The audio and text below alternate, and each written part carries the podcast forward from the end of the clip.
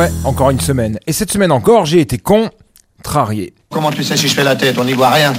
J'ai les yeux dans les oreilles, moi.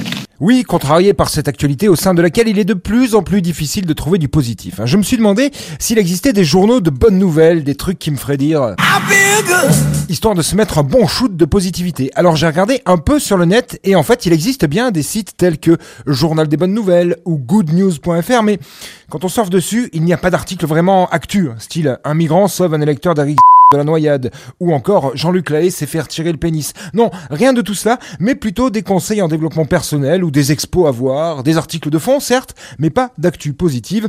En fait, on n'est pas si loin sur ces sites-là des pages culture du Figaro Madame, finalement. Mais un vrai site de bonnes nouvelles, ça n'existe pas. Alors qu'est-ce qu'on fait? Alors je me suis demandé pourquoi. Est-ce parce que nous, Homo sapienus connectus, nous nous complaisons dans l'atroce, l'horrible, le fait divers, le sensationnel, les infos provocatrices? Bah oui, en fait, on écrit que sur ce qui fait vendre et pas sur ce qui pourrait nous rendre heureux. C'est bien la triste réalité, hélas. Vous allez me suivre longtemps comme ça Tant que tu seras malheureux.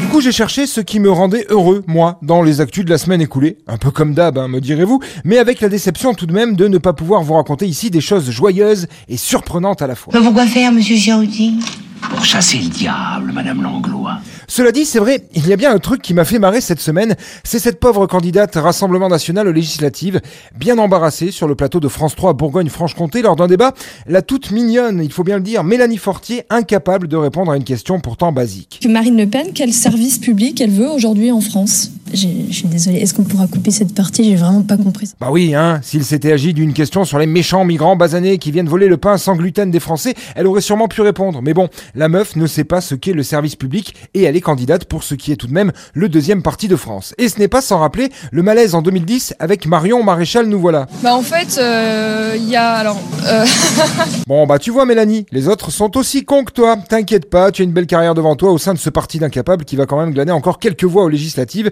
si ce n'est plus. Ça m'amuse, mais les gens qui votent pour eux ne savent pas non plus hein, ce qu'est le service public.